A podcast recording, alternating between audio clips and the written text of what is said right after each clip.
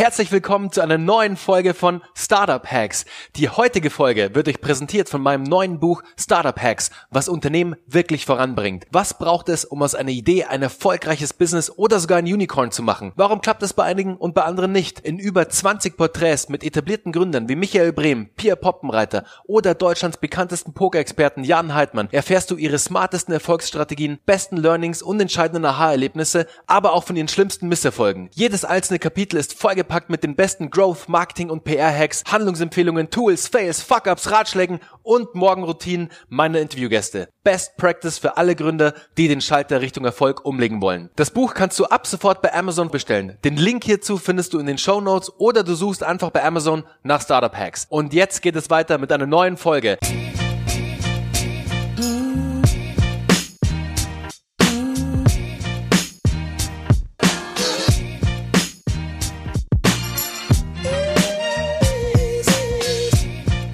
Herzlich willkommen zu einer neuen Folge von Startup Hacks. Leute, mich freut es heute, einen wirklich super spannenden jungen Entrepreneur hier begrüßen zu dürfen, der bereits jetzt schon in jungen Jahren wirklich Großes auf die Beine gestellt hat. Und mit Großes meine ich, 5000 Menschen versammelt zu haben. Du kannst mich gleich korrigieren, lieber Robin, in einem Eventformat. Und der eine oder andere von euch kennt dieses Eventformat. Es ist die Entrepreneur University bzw. der Founders Summit. Und deshalb begrüße ich dich, lieber Robin, jetzt herzlich zum Podcast und stell dich doch mal ganz kurz in ein paar Sätzen der Startup Hacks Community vor. Jo, Bernhard, erstmal vielen lieben Dank, dass ich dabei sein darf. Ich fühle mich geehrt und ja, tatsächlich, du hast eigentlich ganz gut auf den Punkt gebracht. Ich bin Robin Söder, ich bin 26 Jahre mittlerweile und der Gründer der Entrepreneur University ähm, die das Founders Summit ausrichten, was offiziell Deutschlands größtes Live-Event rund um die Themen Startup, Entrepreneurship und auch Persönlichkeitsentwicklung ist. Und ja, mittlerweile ähm, darf ich dich korrigieren. Es sind nämlich äh, 6.500 Menschen das letzte Mal gewesen und wir haben jetzt nächstes Jahr äh, 7.000 Menschen vor Ort, ähm, wo so die, die Elite, das Who's Who, der Place to be quasi für alle Gründer, Unternehmer oder die, die es werden wollen oder einfach Menschen, die Bock haben, sich persönlich weiterzuentwickeln. Ähm, und man kann das so ein bisschen vergleichen, so was die IAA für Automobile ist, was die FIBO für Fitness ist, was die Buchmesse für Verle Verlege und äh, Autoren ist. Das sind wir so für die, wie gesagt, die Startup- und Unternehmer- und Persönlichkeitsentwicklungswelt. Und ja, mittlerweile doch m, trotz der jungen Unternehmensgeschichte sehr, sehr etabliert in der Szene und freuen uns da Menschen wie dich äh, als erfahrene Gründer auf unseren Bühnen begrüßen zu dürfen. Kaboom, das ist meine Ansage. Also wirklich Hut ab, Robin, was er da geleistet hat, das ist schon wirklich krass. Jetzt würde mich mal interessieren, so fünf, sechs, sieben oder achttausend Menschen auf einem Event zu versammeln. Diese ganze Organisation, diese ganze Event-Orga, die dahinter steckt, das ist ja irrsinnig. Also da geht dir doch ganz schön die Pumpe ein paar Wochen vorm Event, oder? Ja, definitiv. Also ich vergleiche äh, Event-Business immer mit so einem Flummi. Ähm, den kannst du schwer einfangen. Der entwickelt eine gewisse Eigendynamik und egal wie krass du das vorher irgendwie planst, kein Plan überlebt die Praxis. Und dementsprechend, ich trage immer Caps, äh, man kennt mich gar nicht mehr ohne gefühlt. Äh, das kommt davon, weil ich ganz viel graue Haare mittlerweile bekomme.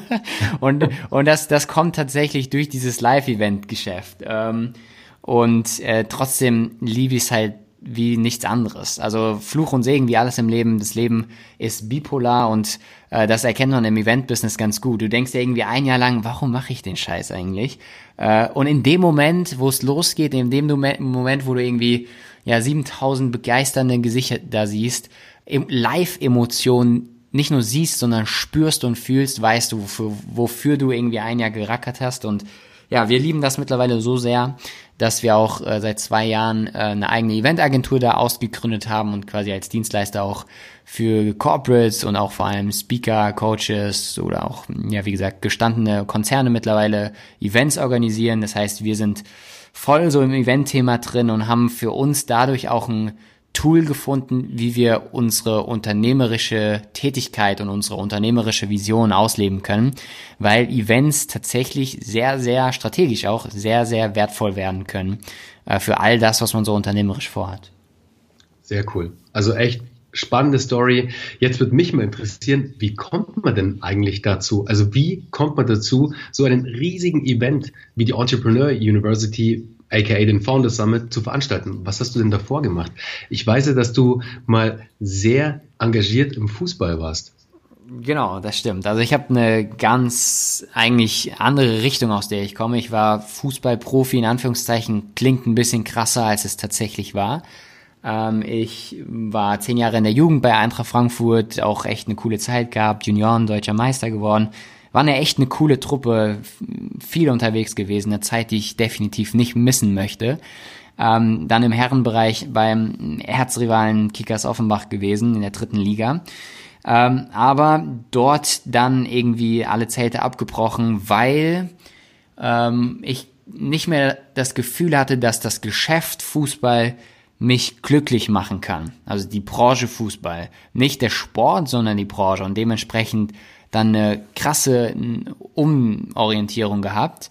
Und um das abzukürzen, ich bin dann zur Uni gegangen, habe studiert und habe während meines Studiums versucht, ein Startup aufzubauen. Also klassisch Export-Import von Uhren. Also ich wollte, habe Uhren designen lassen, hergestellt und wollte die dann vertreiben. Das waren Frauenuhren. Ähm, und habe dann während des Studiums, ich habe Business Administration, also BWL, VWL studiert und habe dann während des Studiums gemerkt, Alter, irgendwie bringt mir das nichts. Und ähm, das Gefühl war dann da, äh, ich muss doch irgendwo was lernen können, was mich aufs echte Gründerleben, aufs echte Unternehmerleben da draußen vorbereitet. Von Menschen zu lernen, die aus der Praxis kommen, die die dir Hacks an die Hand geben können, die du wirklich für dein Business implementieren kannst. Und tut mir leid, im deutschen Bildungssystem hatte ich das so nirgends gesehen. Und wie so oft, du hast mich gefragt, wie kommt man dazu, so ein Event zu veranstalten? Jetzt schließt sich nämlich der Kreis meiner Story aus dem eigenen Schmerz heraus, weil ich mir eine solche Uni gewünscht hätte damals in diesem Moment. Das heißt, Entrepreneur University ähm, ist quasi die Antwort auf meine eigenen Fragen gewesen. Ähm, und dementsprechend habe ich gesagt, okay, es gibt diese Uni nicht, die ich besuchen will. Deswegen muss ich mir sie selbst bauen. Für mich selbst. Äh, gesagt, getan, natürlich als damals Anfang 20-Jähriger nicht ganz so einfach, eine eigene Uni aus, der, aus dem Boden zu stampfen und dementsprechend erstmal mit äh, Startup- und Unternehmer-Events gestartet und daraus das Founder Summit entstanden, was ja, wie gesagt, dreieinhalb Jahre später, knapp vier Jahre später jetzt Deutschlands größte Konferenz, größte Live-Event dafür ist. Also genau aus diesem eigenen Sperz, um es nochmal kurz zu machen, ist Entrepreneur University entstanden. Sehr cool. Wie groß war denn der erste Event dann? Also wie viele Besucher hattet ihr da? Ähm, das erste Event waren 350 Menschen. Das war im damals eigenem Hörsaalzentrum, also genau da, wo ich zur Uni gegangen bin. Und ich habe den, äh, ich den Vorlesungsraum noch nie so voll gesehen wie damals. Ähm, das war wirklich randvoll, aber man muss fairerweise sagen, gefühlt haben wir die Leute dorthin prügeln müssen. Also es war jetzt nicht so, dass uns die Leute die Türen eingerannt sind sondern wir mussten echt ackern, dass wir die Bude da voll kriegen und am Ende des Tages haben wir es geschafft und mit 350 Leuten war das erste Event damals wirklich restlos ausverkauft. Und wie habt ihr es geschafft? Also wie habt ihr die Leute da reingeprügelt? Wie habt ihr sie am Anfang wirklich für das erste Event begeistern können und wie habt ihr sie erreicht dann am Ende auch? Also war es wirklich so, ähm, ja, Mund-zu-Mund-Propaganda irgendwie? Habt ihr irgendwelche Netzwerke angezapft von der Uni? Also wie seid ihr da vorgegangen? Ähm, also es gab damals, zumindest für in unserer Welt, noch nicht sowas wie Facebook-Ads und sowas. Ähm, auch wenn das jetzt erst dreieinhalb, vier Jahre her war. Natürlich gab's das, aber in unserer Welt nicht. Also wir wussten gar nicht, wie das funktioniert. Das heißt, wir haben alles, die ersten 350 Leute, alles über ähm, tatsächlich Türklinkenputzen, nenne ich das, voll gemacht. Das heißt, wir haben wirklich angerufen, haben im Internet geguckt, wo gibt's Startup-Verbände, wo gibt's Förderprogramme, äh, wo gibt's Unis mit Organisationen für genau diese Themen äh, wo findet man auch Multiplikatoren, das heißt Menschen, die äh, wiederum viele Menschen kennen, die sich für dieses Thema interessieren, für das ganze Thema Selbstständigkeit, persönliche Weiterentwicklung und so weiter. Long story short, wir haben tatsächlich wirklich Vertrieb oldschool gemacht, ähm, Termine gemacht mit Menschen, ähm, Kaltakquise gemacht und haben einfach versucht, so die Nummer quasi organisch voll zu bekommen.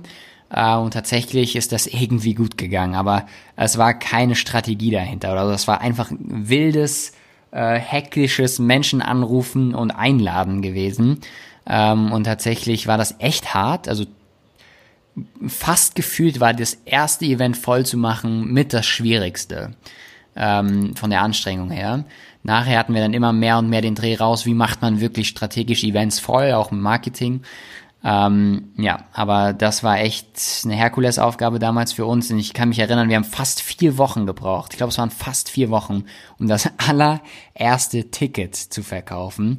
äh, und wir haben uns in dem Moment wirklich gefreut wie ein Schnitzel ähm, und konnten es gar nicht glauben, dass da wirklich gerade jemand ein Ticket bestellt hat. Ähm, ja, aber am Ende des Tages ähm, war es wirklich Tür Türklinken putzen. Aber es ist ja auch etwas, Robin, und korrigiere mich bitte, was viele Startup-Founder nicht immer berücksichtigen. Also wirklich die Oldschool-Taktiken. Ob es jetzt irgendwie Cold Calling ist, ob es wirklich klassischer Telesales ist, ob es wirklich auch One-on-One-Meetings sind. Klar, das sind die Dinge, die oft wehtun und die nicht so einfach sind, weil es ist klar irgendwie charmanter und komfortabler, eine Facebook-Kampagne oder eine Google-Ad-Kampagne zu schalten, als wirklich face-to-face -face sich dem Ganzen dann auch ja, gegenüberzustellen und wirklich diesen Lead, diesen einen Lead anzurufen und ein Gespräch zu verwickeln, um dann den Sale zu machen, als halt irgendwie easy eine Kampagne zu schalten und hoffen, dass Online-Marketing halt der Heilsbringer ist und am Ende die Ticket-Sales dann auch macht. Ja, voll. Also ich bin sogar felsenfest davon überzeugt, dass Oldschool mit noch am besten funktioniert, wenn ich ehrlich bin. Also nicht für alle Geschäftsmodelle, aber für sehr, sehr viele. Und ja, natürlich ist das unkomfortabel, das ist unsexy und das äh, geht irgendwie nicht so einfach von der Hand, wie ein paar Ads zu schalten und gefühlt darauf zu warten, dass die Sales reinkommen. Ähm, aber ich sage mal, wenn du das haben willst, was wenige haben, musst du das tun, was wenige tun. Ähm, und dementsprechend den inneren Schweinehund zu überwinden, den Hörer in die Hand zu nehmen und Leute anzurufen. Und wir haben das auch lange ähm, in der, in der im Aufbau unserer eigenen Mitarbeiterstruktur, mittlerweile sind wir über 20 Leute, haben wir das nicht perfekt gemacht. Also wir haben super viel kreative Leute reingeholt, Pro Produktentwickler in dem Sinne. Ähm, bis ich irgendwann gemerkt habe, ey, wir brauchen mehr Vertriebler. Und mittlerweile ich, nenne ich das intern bei uns die, die äh, Rule 70, also 70 Prozent aller Tätigkeiten ähm, oder Mitarbeiter im Unternehmen müssen Vertriebstätigkeiten in Schrägstrich Vertriebspersonen sein. Ähm, und das haben wir lange falsch strukturiert bei uns im Unternehmen. Und ja, ich kann mich da nur bestätigen, klassischer Oldschool-Vertrieb einfach mal Kontakte machen, wirklich einfach auf Abschlüsse zu gehen, ähm, ist in vielen Fällen immer noch die richtige Methode. Und ich glaube, dass das ganze Online-Marketing oft nur äh, eine Ergänzung ist, um Leads zu gewinnen und Leads zu qualifizieren. Aber am Ende des Tages ähm, ja, wird viel noch oder sollte auch noch viel Face-to-Face -face beziehungsweise Hörer zu Hörer verkauft werden. Ja, absolut. Money bringing versus money burning sozusagen. Finde ich, da finde ich einen Satz und der ist mir so dermaßen im Kopf geblieben von Reed Hoffman, dem Gründer von LinkedIn. In the beginning, do things that don't scale. Und ja. das kann man auch dann komplett auf das ganze komplette Business ummünzen, sozusagen. Ja klar, am Anfang machst du halt auch oft Dinge, die vielleicht nicht so leicht skalierbar sind wie jetzt zum Beispiel, klar, Online-Marketing ist super skalierbar. Sales ist schon schwieriger, weil wenn du Sales skalieren willst, dann brauchst du halt mehr Sales-Leute. Ist jetzt auch nicht ähm, kein, ähm, kein Unding, das zu skalieren, aber es ist natürlich schwieriger, als jetzt einfach das Budget aufzudrehen, sozusagen im Online-Marketing. Ja. Ja, voll geiler Satz. Ähm, kannte ich von Reed Hoffman nicht, aber macht mega Sinn und feier ich, schreie ich mir sofort ja, auf. Mega. Den, du musst dir mal den Podcast anhören von Reed Hoffman und den hat er gesagt im Interview mit ähm, einem der Gründer von Airbnb. Und die Jungs von Airbnb haben am Anfang auch so was Crazyes gemacht. Sie sind halt am Anfang, um einfach ihre, ja, die Hosts besser kennenzulernen, sind sie nach New York geflogen und haben da wirklich die Hosts interviewt komplett. Und das war auch so ein Ding, weißt du, das kannst du am Anfang machen, das skaliert halt null, aber es ist halt wichtig für den kompletten weiteren Aufbau. Sie sind wirklich Türklinke zu Türklinke und haben die Hosts gefragt, hey, was braucht ihr, um erfolgreicher auf Airbnb zu werden? Und dann hat sich herausgestellt, die Fotos sind immer shitty, also haben sie einen Fotografen ins Boot geholt, der professionelle Fotos von den Buden gemacht hat, um sie dann einzustellen und zack, ging die Buchung nach oben. Yes, mega cool. Super.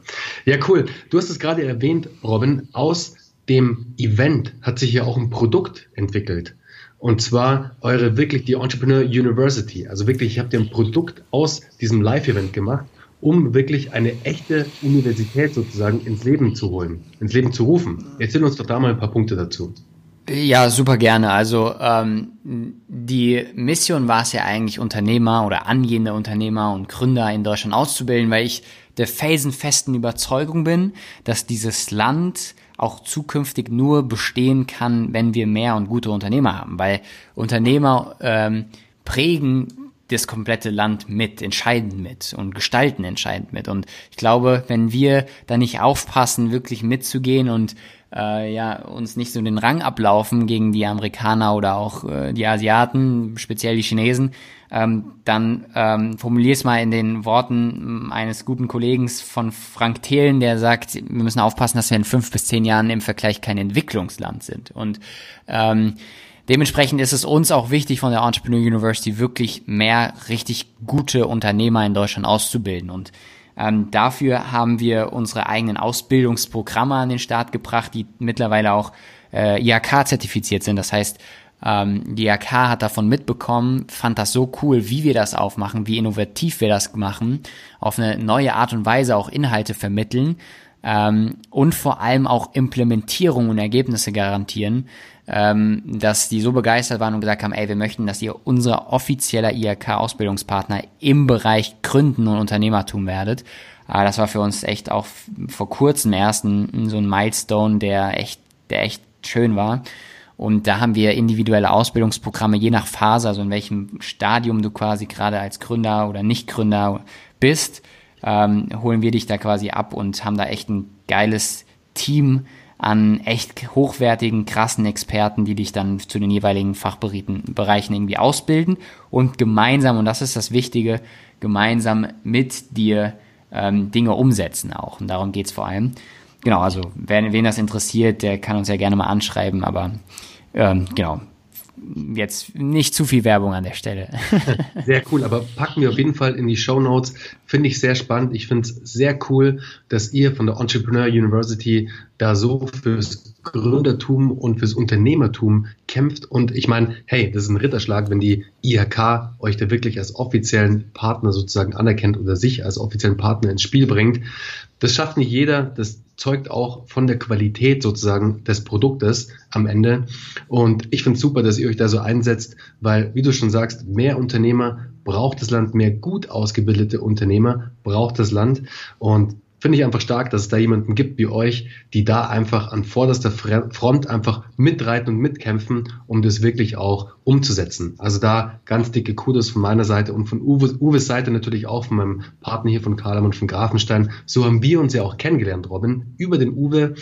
Ähm, Finde ich mega. Also wir haben es in deinem Podcast vorhin schon erwähnt. Wir saßen ja noch gar nicht, ich meine, das ist irgendwie zwei Monate her oder drei Monate, saßen wir zum Lunch zusammen und haben dann relativ schnell erkannt, dass wir das gleiche Mindset haben, vom Lean Approach her, Startups gebootstrapped aufzuziehen und nicht gleich irgendwie große Finanzierungsrunden zu drehen, sondern erstmal aus den eigenen Mitteln zu kämpfen und das Ganze nach vorne zu treiben. Das hat mich sofort, es hat mir einfach gezeigt, dass du das richtige Mindset auch hast und da halt mir einfach sofort sympathisch warst. Du weißt ja, die DNA sozusagen von Startup Hacks ist ja das Thema Growth Hacking. Und da geht es ja immer darum, hey, welcher Hack war ausschlaggebend für den Gründer, der seine Company nach vorne gebracht hat? Was war denn dein größter oder euer größter Growth Hack bei der Entrepreneur University? Boah, da gab es auch unendlich viele. Ähm, ich glaube, ich, ich, ich habe das Gefühl, deine Community, dadurch, dass du auch sehr ein strategischer Typ bist und auch viele Strategien und Taktiken teilst und nicht nur in Anführungszeichen an der Mindset-Oberfläche äh, kratzt, äh, würde ich gerne an der Stelle auch mehr strategisch werden. Also ich könnte natürlich jetzt viele über essentielle Mindset-Dinge erzählen, die auch enorm wichtig sind.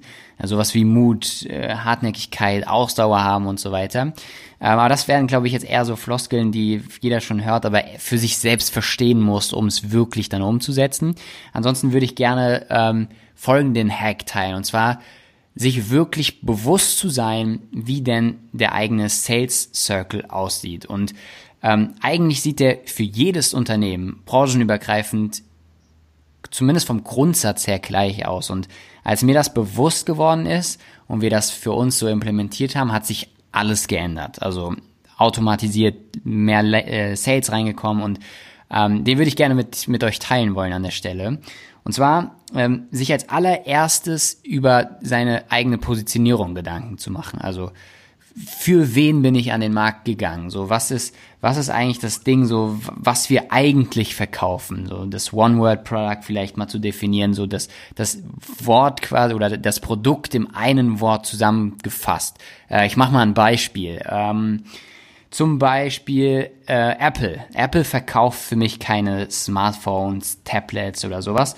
Apple verkauft das Gefühl von Innovation.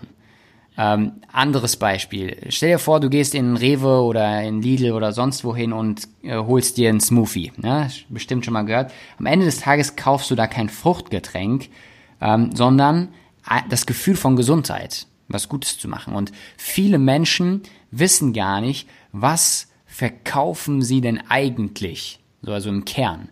Äh, Harley Davidson, die verkaufen auch kein Motorrad. Die verkaufen das Gefühl von Freiheit auf der Road 66 zu heizen, den Traum, da Gas zu geben und da entlang zu brettern. Deswegen heißt deren Marketing-Slogan auch ähm, We sell the dream, the bike is for free. Ähm, das heißt, über klare Positionierung sich bewusst zu werden, so was verkaufe ich denn eigentlich und an wen verkaufe ich es denn, äh, das hat mir massiv geholfen.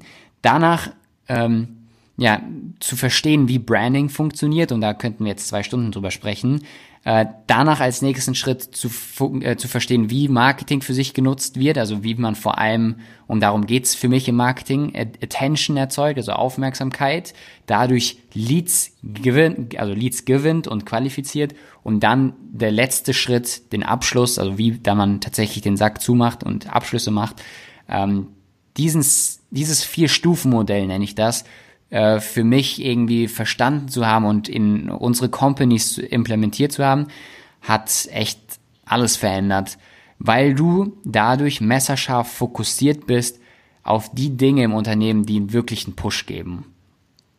Ein geiler strategischer Hack, ähm, Robin, finde ich super.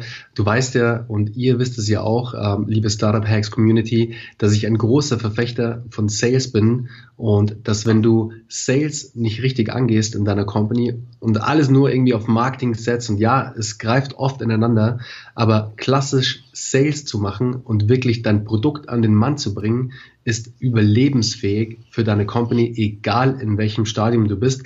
Deswegen da einen Blueprint zu haben, so wie ihn du gerade genannt hast, also wirklich eine, ja, eine Blaupause, die du sozusagen verwenden kannst. Und du sagst es schon richtig, jede Company ist anders in ihrer DNA, in ihrem, ja, in ihrem Produkt, in ihrer Zielgruppe etc. Aber einfach zu wissen, diese Steps sind nötig, um meinen Sales Cycle perfekt aufzubauen, das ist essentiell für eine Company und finde ich super, dass du genau diesen Hack, diesen Growth Hack für dich auch ja, ähm, erkannt hast und auch geteilt hast jetzt mit unserer Community. Finde ich cool, Robin. Danke dir.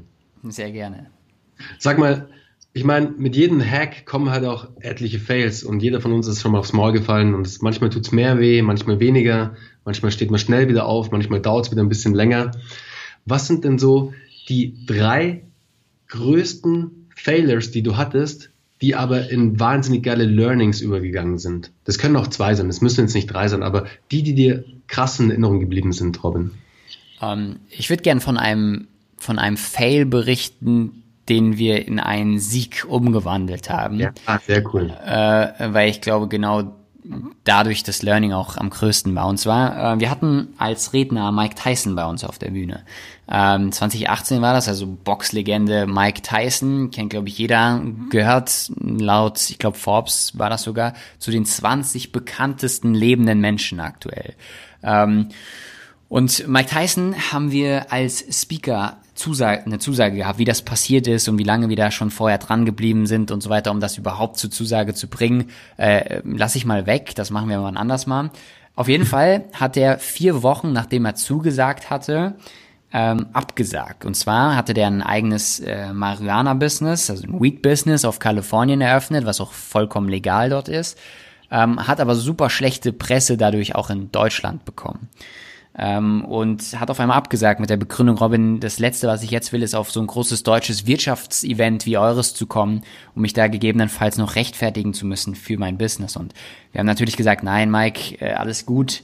wir sprechen das nicht an, alles gut, wir sorgen dafür, dass die Presse da vor Ort dir nicht Fragen in die Richtung stellt und so weiter und so fort. Auf jeden Fall war nicht mehr mit ihm zu reden. Also er hat da völlig abgeblockt und gesagt, nee, ich komme nicht mehr. Punkt. Ähm, und das äh, war echt schmerzhaft für uns. Gott sei Dank hatten wir es zu dem Zeitpunkt noch nicht veröffentlicht gehabt, dass Mike Tyson kommt. Ähm, aber wir wollten das auch nicht so stehen lassen. Also für uns war das ein riesen Fail, auf den wir irgendwie so auch keinen Einfluss hatten und der auch gar nicht groß unsere eigene Schuld war. Ähm, und haben dann aber gesagt, ey, wir geben nicht auf. Wir geben nicht auf. Wir hatten einmal die Zusage, wir kriegen sie auch ein zweites Mal. Und was wir getan haben, waren wieder Tage, Wochen lang ähm, ihn versucht zu überreden, Pitch-Decks gebaut, Videos, die ihn versuchen sollten zu überzeugen, hat alles nicht funktioniert. Und jetzt True Story, also wirklich wahre Geschichte, bis zu dem Moment, ähm, als ich gesagt habe, Mikey, wenn du doch noch zu unserer Veranstaltung kommst, also wenn du wirklich doch noch als Speaker zu unserer Veranstaltung kommst, dann nenne ich meinen erstgeborenen Sohn nach dir.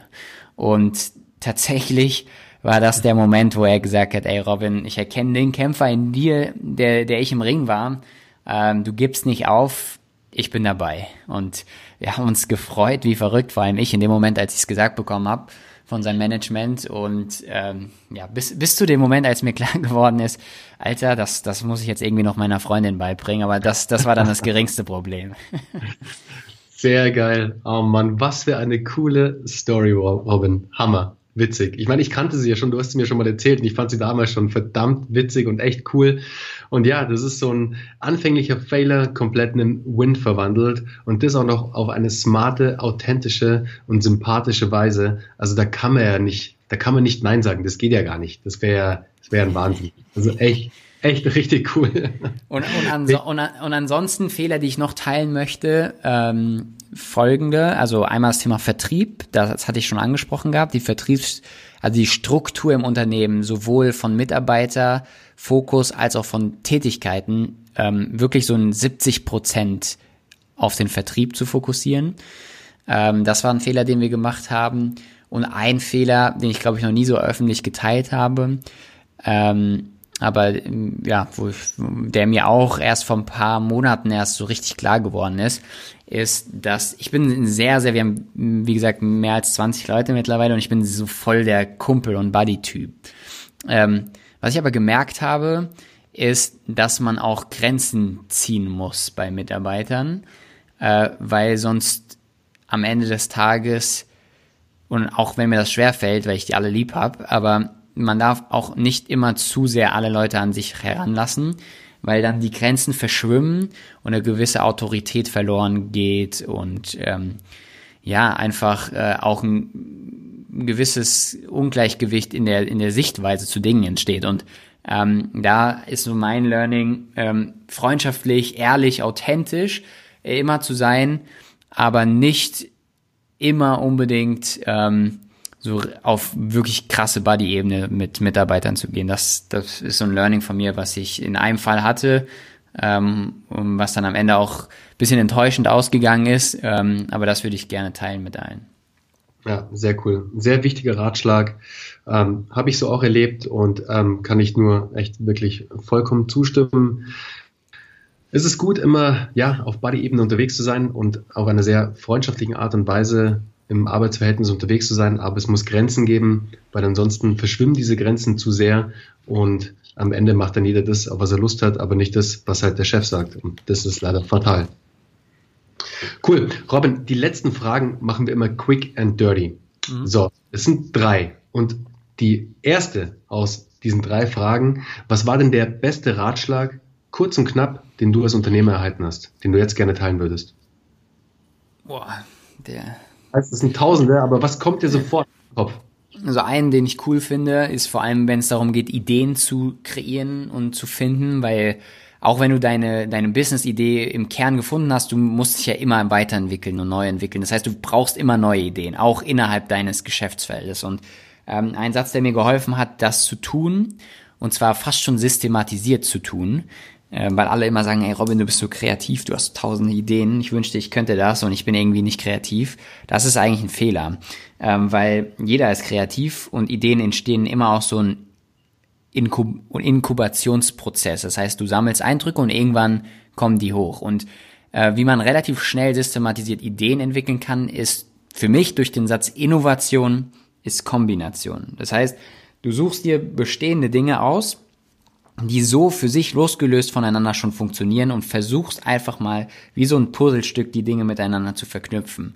Das heißt, wer, wer echt mal gute Ideen produzieren will, der muss das Rad nicht neu erfinden. Der guckt einfach, was funktioniert schon und macht es ein bisschen anders, indem er zwei Dinge, die schon funktionieren, miteinander kombiniert. Das heißt, Innovation ist Kombination, hat mir äh, in diesem ganzen Thema der Kreativität sehr, sehr geholfen. Sehr cool. Sind wir gleich beim Growth Hacking, siehst du? Sehr gut. Sehr cool. Das Buch, das den größten Impact auf dich hatte, im letzten Jahr, in diesem Jahr, wann auch immer. Äh, auch gute Frage. Ähm, ich würde, glaube ich, sagen, die Weisheiten eines Yogi von Satguru. Uh, sehr geil. Ein geiles Buch, unfassbarer Typ, für mich so der krasseste Mensch, der aktuell auf diesem Erdball wandelt. Ähm, und erfreulicherweise war er auch schon Teil unseres Founder Summits. Ähm, leider, in Anführungszeichen, leider nur im Livestream, weil er einen Tag später in LA war, das glaube ich, vor 50.000 Menschen ein Event gemacht hat. Ähm, ja, aber der war auch tatsächlich damals bei uns im Livestream dabei, zugeschaltet und hat echt auch krasse Weisheiten geteilt. Ähm, und äh, die Yogi, äh, die Weisheiten eines Yogi von Sadhguru ist für mich game changing. Einfach krasser Typ, der so die Komplexität, die vermeintliche Komplexität des Lebens so einfach runterbricht und ähm, man das, das Leben mal aus einer anderen Perspektive gezeigt bekommt. Sehr cool. Liegt auch bei uns zu Hause. Meine Frau ist ja Yogalehrerin und Meditationslehrerin sozusagen. Deswegen, ich habe es noch nicht gelesen, werde ich aber tun. Ähm, jetzt nochmal umso mehr nach deinem Tipp.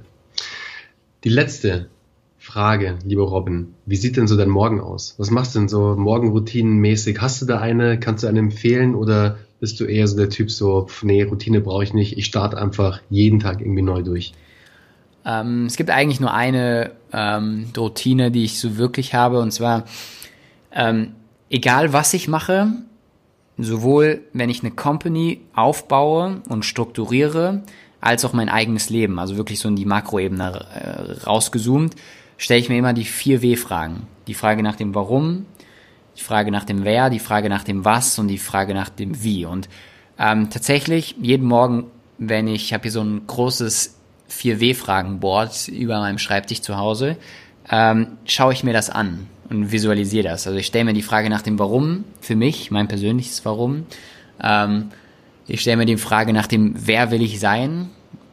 Ähm, ich stelle mir die Frage nach dem Was, also bedeutet, welchen Lebensbereichen will ich mich widmen, weil du musst dich entscheiden, so was machst du mit deiner Zeit. Da ist auch wieder dieses Was drin, also was machst du mit deiner Zeit.